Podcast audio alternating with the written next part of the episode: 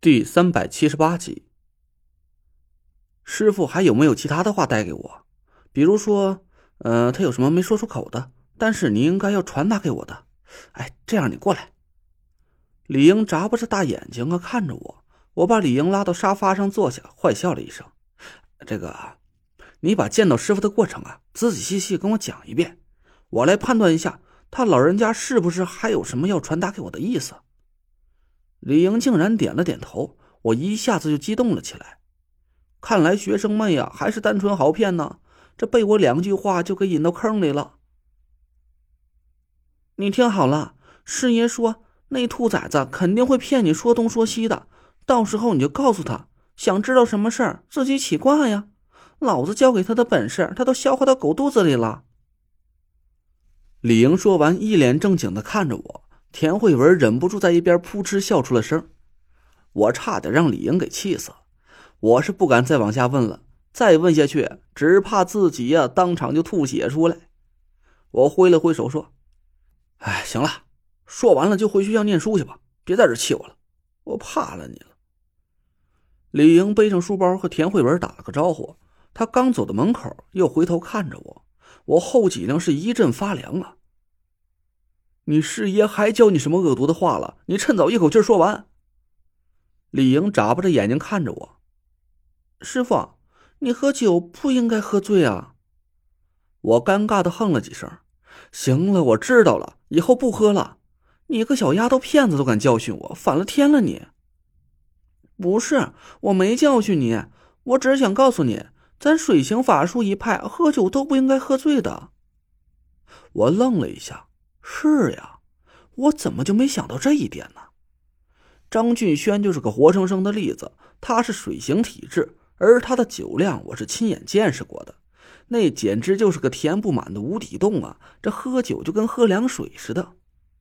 现在我已经跟田慧文互换过命格了，我现在体质就是纯水，但我的酒量怎么却还是一丁点没变呢？这才喝了几杯就醉倒了呢？你你你你回来回来回来！我赶紧把李英喊了回来，挠着头想了半天。你也是水行法术一派，你告诉我，你能喝酒不？呃，能喝点儿。李莹不好意思的笑了笑。嗯，我知道我还是个学生，喝酒是不对的，但是有时候 这宿舍里几个小酒妹一起聚餐，也不能一点也不喝吧？我惊讶的看着他说：“你能喝多少？”李莹脸红了一下，赶紧躲到田慧文身边，这才开口：“开始也喝不了多少，后来就发现我的酒量莫名其妙变得很大，大概能喝个白酒一瓶没什么事儿，啤酒能喝一箱。我去，这么多！我眼珠子都快掉地上了。李莹这才是个高中生啊，他竟然就有这么大酒量了。”而且他学风水术才不过短短几个月的时间，这就说明我肯定是没找到提升酒量的窍门，不然以我体内这浑厚深邃的水行之气，我真喝起来不得把张俊轩给喝趴下呀？那你酒量到底是怎么变大的？我目瞪口呆的问着李莹，她挠了挠头说：“喝酒的时候运运气就行了呀，难道你喝酒时候不会运气，让法力在丹田里流转起来吗？”呃，我承认，我的智商啊，实在是有点堪忧了。我还以为水行之力啊会自动提升我的酒量呢，现在想想，我就是个大傻子。对呀，这喝酒的时候运起水行之力，让气息从丹田里溢满经络，这本身就是一种很好的解酒办法。可我却从来没想到这一点。我苦笑了一声，对李英挥了挥手说：“好了。”你回学校去吧，记住了，毕业之前不许再喝酒了。等你考上好大学，师傅请你敞开了喝，你想喝多少都行。知道了，谢谢师傅。师母，我走了。李莹蹦蹦跳跳的出了院门，我盘腿坐在沙发上，深吸了一口气。我要试一下，我看看李莹教我这个法子到底管不管用。嘿嘿呀，我竟然要让徒弟来教，这话说出去啊，可实在是太丢人了。那股平静的法力缓缓在我丹田里流转起来，纯黑色的凤鸟悠闲的飞舞着。我的经脉就像是安静的稻田里流过的一道潺潺的溪水一样。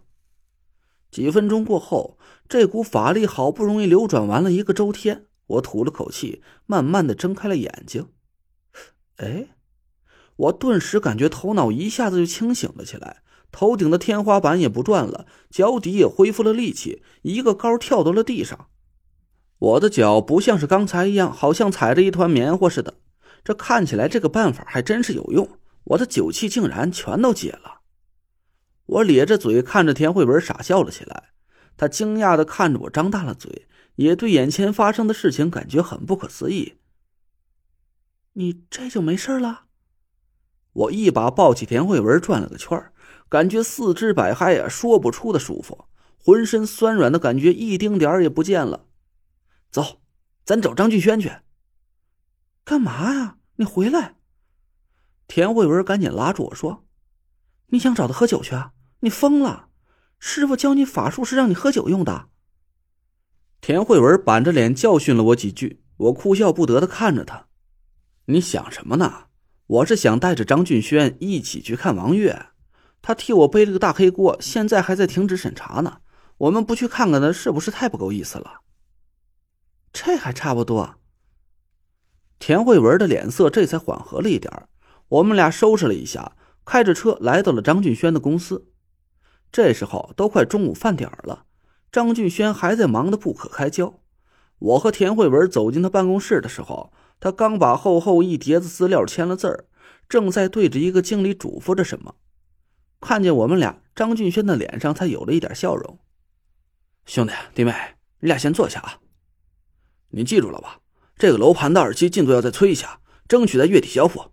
还有这个楼盘有质量投诉的三户要尽快查实，要是反映的情况属实，就召开紧急会议；实在不行就全部召回返供，绝不能再敷衍糊弄，知道了吧？好，我知道了，张总，那我就去落实了。哎，去吧。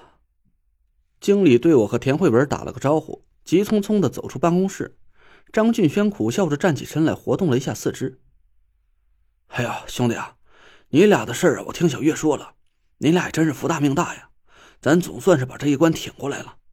我这几天是忙得头晕眼花的，你来的正好，我也借着你的光啊偷个懒，咱一起出去吃个饭去。我笑着说：“正有此意，不过这顿饭得我来请，也算是感谢张大哥在拍卖会上仗义援手了。”嗨，这不是应该的吗，兄弟啊。你说，你急着让田总把钱还我干嘛呀？我这又不着急用钱，就咱俩这关系，我还能怕你赖账不成啊？没事欠谁的不是欠呢？欠我老丈人的钱呢，我还真有可能不还他。